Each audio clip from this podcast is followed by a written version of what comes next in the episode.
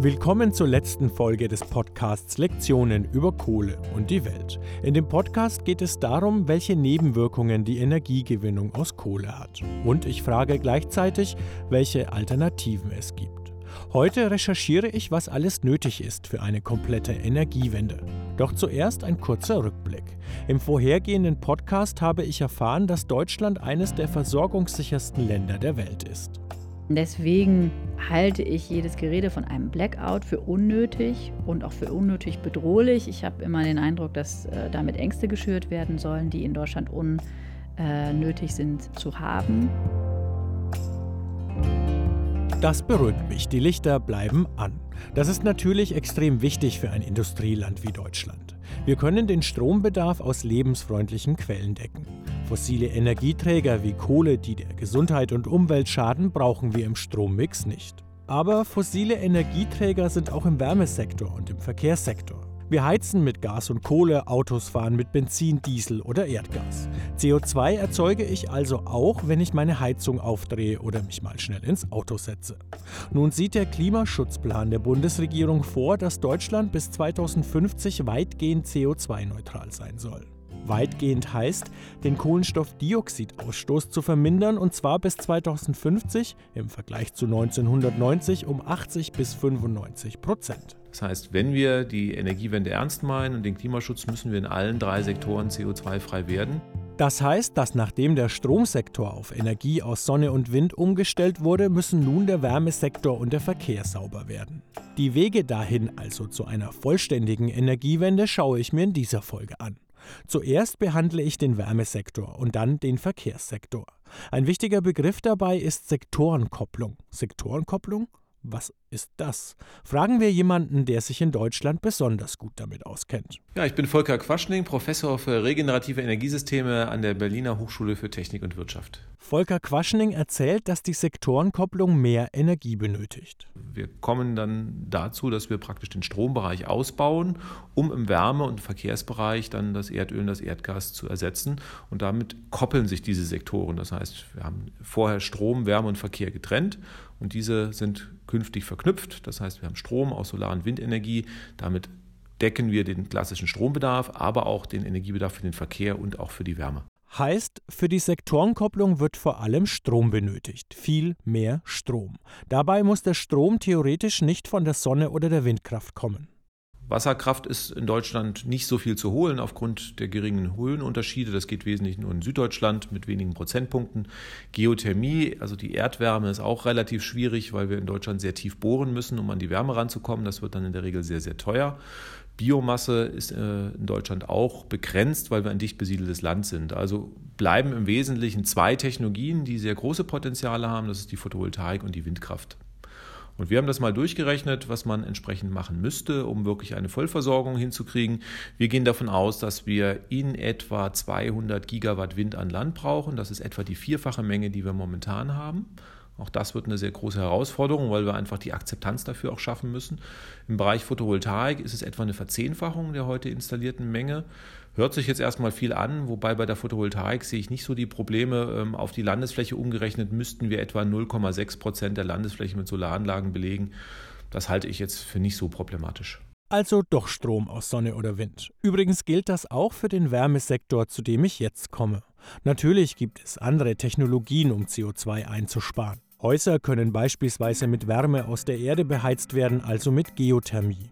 Oder das Warmwasser wird mit Sonnenenergie erzeugt. Die Potenziale sind jedoch viel zu gering, um ernsthafte Lösungen zu sein. Volker Quaschning erklärt mir zuerst, wie der Energiemix bei Deutschlands Heizungen aussieht. 23 Prozent kommen von Erdöl.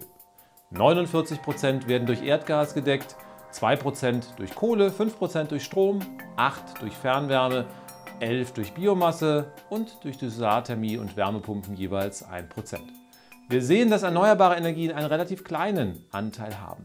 74% des Wärmebedarfs für die Raumwärme und das Warmwasser kommen derzeit noch von fossilen Energieträgern. Viel zu viel. Der Wärmesektor ist in Deutschland für immerhin 26% der Treibhausgase verantwortlich und kommt damit vor dem Verkehr, weil im Wärmesektor eben vor allem fossile Brennstoffe verheizt werden.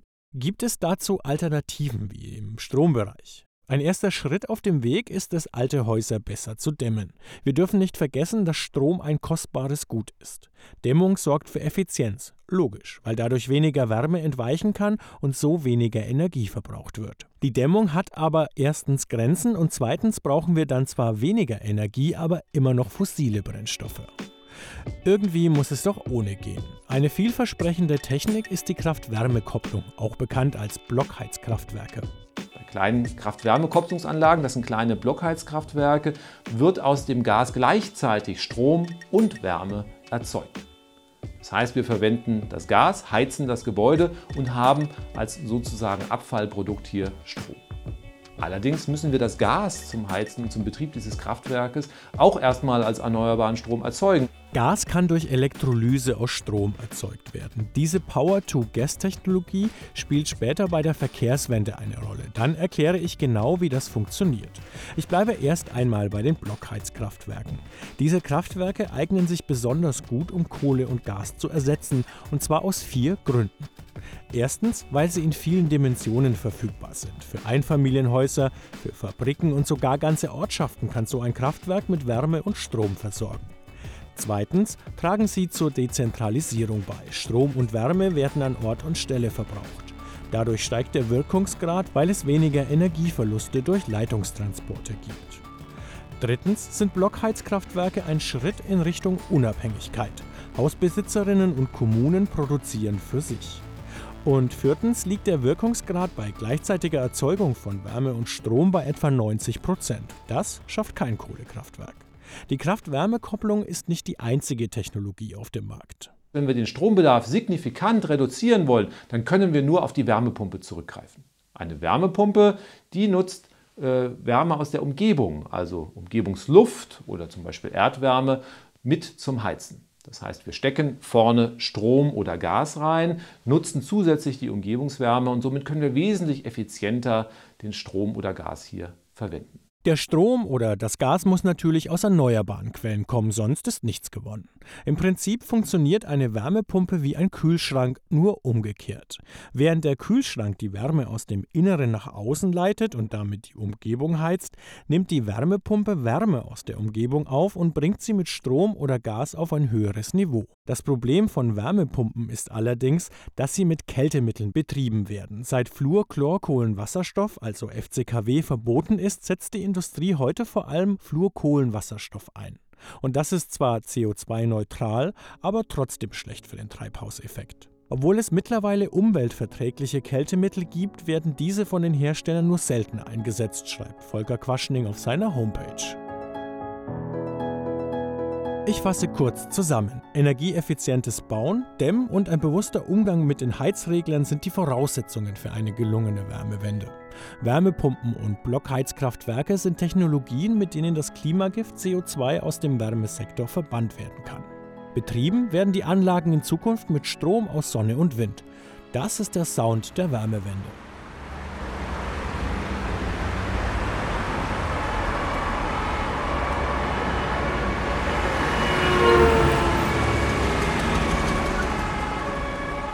Und das ist der Sound der Großstadt heute. Dazu die Staus und die ganzen übel riechenden Abgase und damit der Feinstaub. Feinstaub. Das sind winzige Partikel, die bei verschiedenen Verbrennungsprozessen entstehen. In Städten ist der Straßenverkehr die dominierende Staubquelle.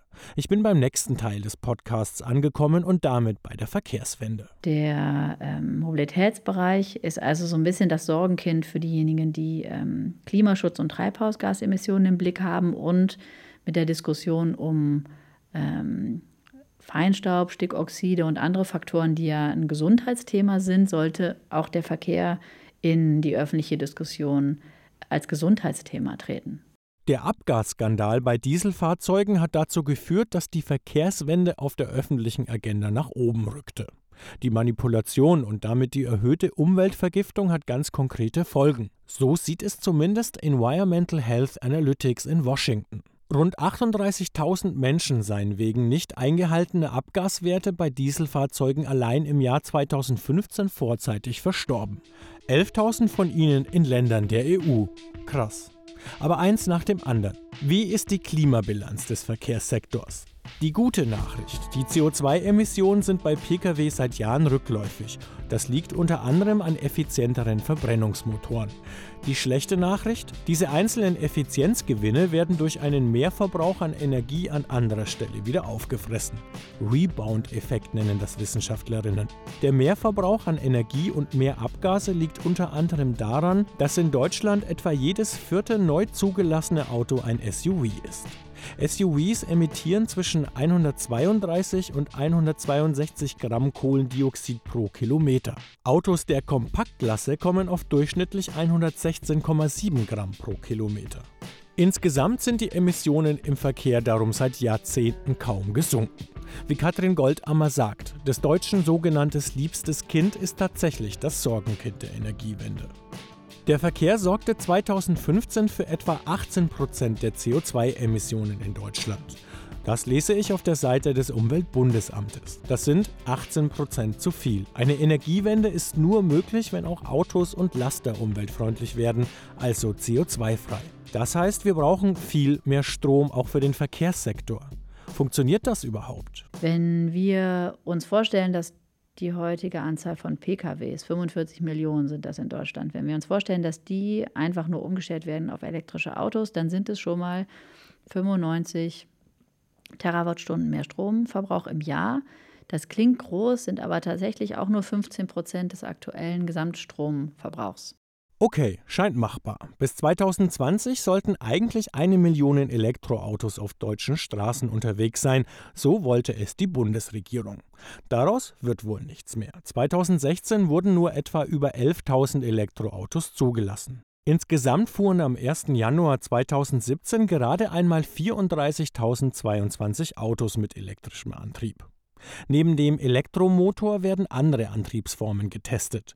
Power to X ist eine dieser Ideen, die viel diskutiert wird. Dabei steht Power für Strom und das X für die Energieform, in die der Strom umgewandelt wird. Das Prinzip? Wir nehmen einfach Strom, der dann natürlich erneuerbar sein muss aus Solar- und Windenergie und erzeugen erstmal über Elektrolyse Wasserstoff. Und dann kann ich im zweiten äh, Prozessschritt aus diesem Wasserstoff Methan erzeugen. Dieses Methan ist im Prinzip direkt kompatibel mit Erdgas. Ich kann also klassisches Erdgas, was aus der Erde kommt, dann durch dieses erneuerbare Methan erzeugen.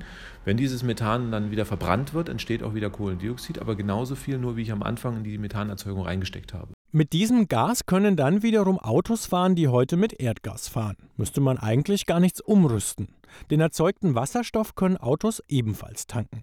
Vergleicht man Elektroantrieb und Power-to-X-Antriebe, gibt es nach aktuellem Stand der Technik zwei Vorteile für Power-to-X. Erstens kommt man viel weiter mit diesen Fahrzeugen und zweitens geht Tanken schneller als Laden. Nachteil von Power-to-X beim Umwandeln von Strom in Wasserstoff oder Gas geht viel Energie verloren. Der Wirkungsgrad liegt bei etwa 70 Prozent. Zum Vergleich. Wird Strom in Wärme umgewandelt, liegt der Wirkungsgrad bei über 90 Prozent. Unterm Strich bleibt, ob Autos nun mit Power-to-X oder mit Strom fahren, der Kraftstoff der Zukunft ist Strom aus Sonne oder Wind. Eine Alternative zu Diesel und Benzin ist also verfügbar. Allerdings ist die noch ziemlich teuer. Wir sehen in all unseren Projekten aber auch Rechnungen, dass diese Fahrzeuge mit jedem gefahrenen Kilometer günstiger sind als ein Auto mit Verbrennungsmotor, dass aber tatsächlich man einige Kilometer fahren muss, sagen wir mal mindestens 150.000 oder 200.000, bis man auch die im Moment noch höheren Investitionskosten für die Batterien wieder reingeholt hat. Sobald diese Batteriekosten sinken, sinkt auch die Anzahl der Kilometer und dann amortisiert sich das Auto vielleicht nicht erst nach zehn Jahren, sondern vielleicht nach fünf und irgendwann nach dreien. Dann verlieren vielleicht auch die deutschen Bürgerinnen und Bürger die Scheu vor umweltfreundlichen Autos. Die deutsche Autoindustrie scheint gerade den Trend ziemlich zu verschlafen und beharrt stoisch auf Diesel und Co. Und deswegen heißt der größte deutsche Hersteller von Elektrofahrzeugen auch nicht BMW oder Mercedes, sagt Volker Quaschning und schmunzelt. Die Deutsche Post wollte ja gerne Elektroautos haben, um CO2-neutral in die Innenstädte zu kommen. Die großen deutschen Automobilhersteller haben ähm, keine Angebote für vernünftige Preise gemacht. Und ähm, dadurch hat die Deutsche Post ein Start-up gegründet und ähm, baut sich jetzt ihre Elektroautos selber, mittlerweile 10.000 Stück pro Jahr. Und damit ist äh, ja, die Post mit also Heißt jetzt nicht Deutsche Post, aber es ist halt einfach ein, ein Start-up-Unternehmen, wo, wo, entsprechend die DHL beteiligt ist. Und die sind jetzt mittlerweile einer der größten Hersteller von Elektroautos. Man sieht, wie schnell sich das Ganze auch wandelt. Die deutsche Autoindustrie wird mehr in die Technologie investieren müssen, mehr als bisher, um den Anschluss nicht zu verlieren. Längst tummeln sich Mitbewerber aus automobilfremden Branchen auf dem Markt. Jetzt gibt es irgendwelche Staubsaugerhersteller, die plötzlich Elektroautos bauen wollen. Es ist einfach total einfach. Wir haben nicht diese ganze Verbrennungstechnologie, die einfach irre kompliziert ist, sondern wir machen einfach äh, im Baukasten ein paar Räder, ein paar Bremsen und äh, einen Elektromotor und noch eine Batterie dazu. Das kann ich alles auf dem Weltmarkt einkaufen, bastel das zusammen und das kann ich im Hinterhof entwickeln. Und ähm, da wird den Automobilherstellern natürlich massiver Gegenwind äh, entgegenpusten. Und äh, ja, wenn dann irgendwann mal das chinesische Elektroauto für 8000 Euro auf den Markt äh, schwappt hier in Deutschland, muss man mal schauen, ob die Deutschen mit ihrem Spaltmaß oder was immer, worauf sie stolz sind, dann äh, da auf Dauer konkurrieren können. Was passiert, wenn deutsche Unternehmer die massive Konkurrenz nicht oder zu spät ernst nehmen, hat sich schon einmal gezeigt. Längst werden Solarzellen in China produziert und nicht mehr in Sachsen. Sowohl Katrin Goldammer als auch Volker Quaschning gehen aber davon aus, dass die Verkehrswende im Personenverkehr gelingen kann.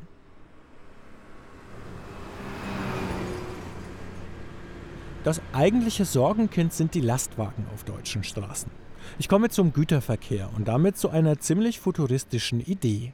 Zuerst wieder einige Zahlen vom Umweltbundesamt zu den Kohlendioxidemissionen. Bei den Kohlendioxidemissionen wurde die Einsparung sogar überkompensiert. Die absoluten Kohlendioxidemissionen des Straßengüterverkehrs erhöhten sich zwischen 1995 und 2014 trotz technischer Verbesserungen von 34,2 auf 39,7 Millionen Tonnen, also um 16 Prozent. Das liege daran, dass mehr Lkw auf den Straßen unterwegs sind, um unsere Waren von A nach B zu transportieren. Seit 2009 steigt die Zahl der Lkw wieder an.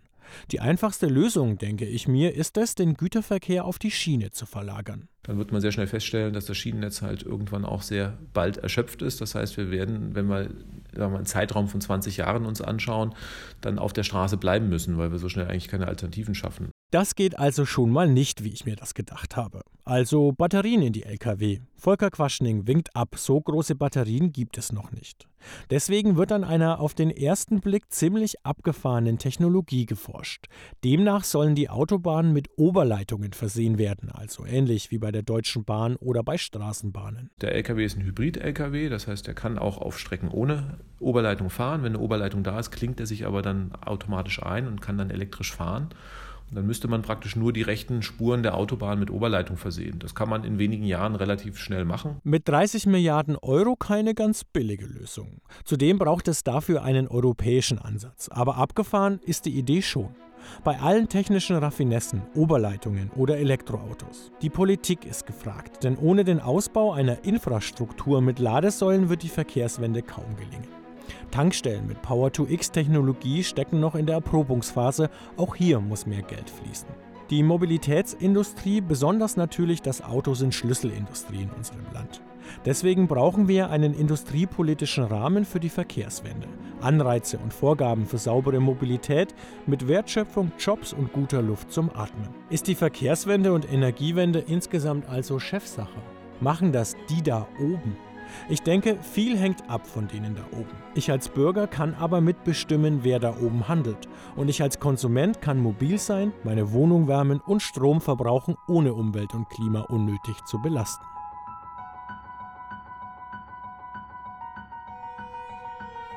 Bevor ich zum Ende des Podcasts komme, noch eine Kleinigkeit zur Power-to-X-Technologie. Power2X fungiert wie eine Art Bindeglied zwischen den Sektoren. Und die Technologie könnte, glaubt Volker Quaschning, das Speicherproblem im größeren Stil lösen. Das Speicherproblem habe ich in Folge 5 schon angesprochen.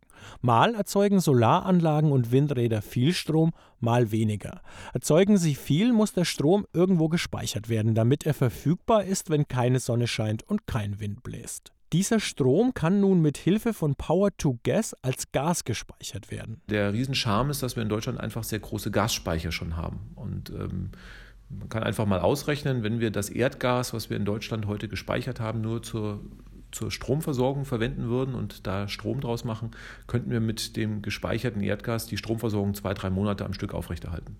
Das heißt also, auch wenn wir mal zwei, drei Wochen keinen Wind haben, ist das gar kein Problem. Dann würden wir praktisch auf dieses Gas zurückgreifen, ein paar Gaskraftwerke betreiben, die dann praktisch diese Dunkelflaute überbrücken. Und wenn dann nach zwei Wochen wieder sehr viel Wind da ist, dann äh, erzeugen wir praktisch wieder unser Gas und füllen diese Speicher wieder auf. Manko ist der schon besprochene hohe Energieverlust bei der Umwandlung von Strom in Gas. Um die Technologie zu verbessern, ist Forschung notwendig und politischer Wille. Die Energiewende ist eine gesamtgesellschaftliche Aufgabe, für die die Politik den Rahmen setzen muss. Volker Quaschning findet deutliche Worte für zukünftige Regierungen. Man muss erstmal damit aufhören, die Energiewende zu stoppen. Nicht? Also wir haben im Bereich der Photovoltaik eine, einen Rückgang der Installationsraten auf ein Viertel gesehen in den letzten vier Jahren. Bei der Windenergie droht ein Ausbaustopp 2019. Also es ist ja absurd, wenn man Klimaschutz machen will, dass man also die CO2-neutralen Energieträger ähm, stoppt. Wir wissen, in der nächsten Legislaturperiode ist 2020. Da hatte sich die Regierung mal das Ziel gesetzt, 40 Prozent CO2 einzusparen. Das werden dann bestensfalls 30. Sechs Folgen haben wir uns mit der Energieversorgung beschäftigt. Kohle und Gas werden noch ein paar Jahre gebraucht, ihre Tage sind trotzdem gezählt. Atomkraft läuft 2021 ohnehin aus. Die Energiewende kommt voran. Die neue Bundesregierung wird beim Ausbau noch einmal nachlegen müssen, damit die Klimaziele von Paris tatsächlich erreicht werden. Es gibt noch ein paar Hürden auf dem Weg zu einem 100% erneuerbaren Deutschland. Noch fehlen günstige und große Speicher. Welcher Antrieb im Verkehr das Rennen macht, ist noch nicht entschieden. Deshalb ist es wichtig, Geld in die Forschung zu stecken, auch um zu vermeiden, dass Deutschland den Anschluss verliert, wie es in der einst so florierenden Solarindustrie geschehen ist. Dabei sollten Verbraucher ihren eigenen Konsum überprüfen. Eine Umstellung auf saubere Energien ist ein Schritt. Energiesparen, sinnvoller Umgang mit unseren Ressourcen der andere. Neben den technischen Herausforderungen ist es notwendig, gesellschaftliche Veränderungen zu meistern. Es wird in Zukunft wichtiger werden, regionaler zu denken und sich wieder auf die Gemeinschaft zu besinnen. Teilen heißt das Zauberwort. Oder einfach mal wieder aufs Rad steigen. Das ist gesund und spart Kosten. Ein Böll-Spezial von Jan Schilling. Ton und Technik Jan Schilling.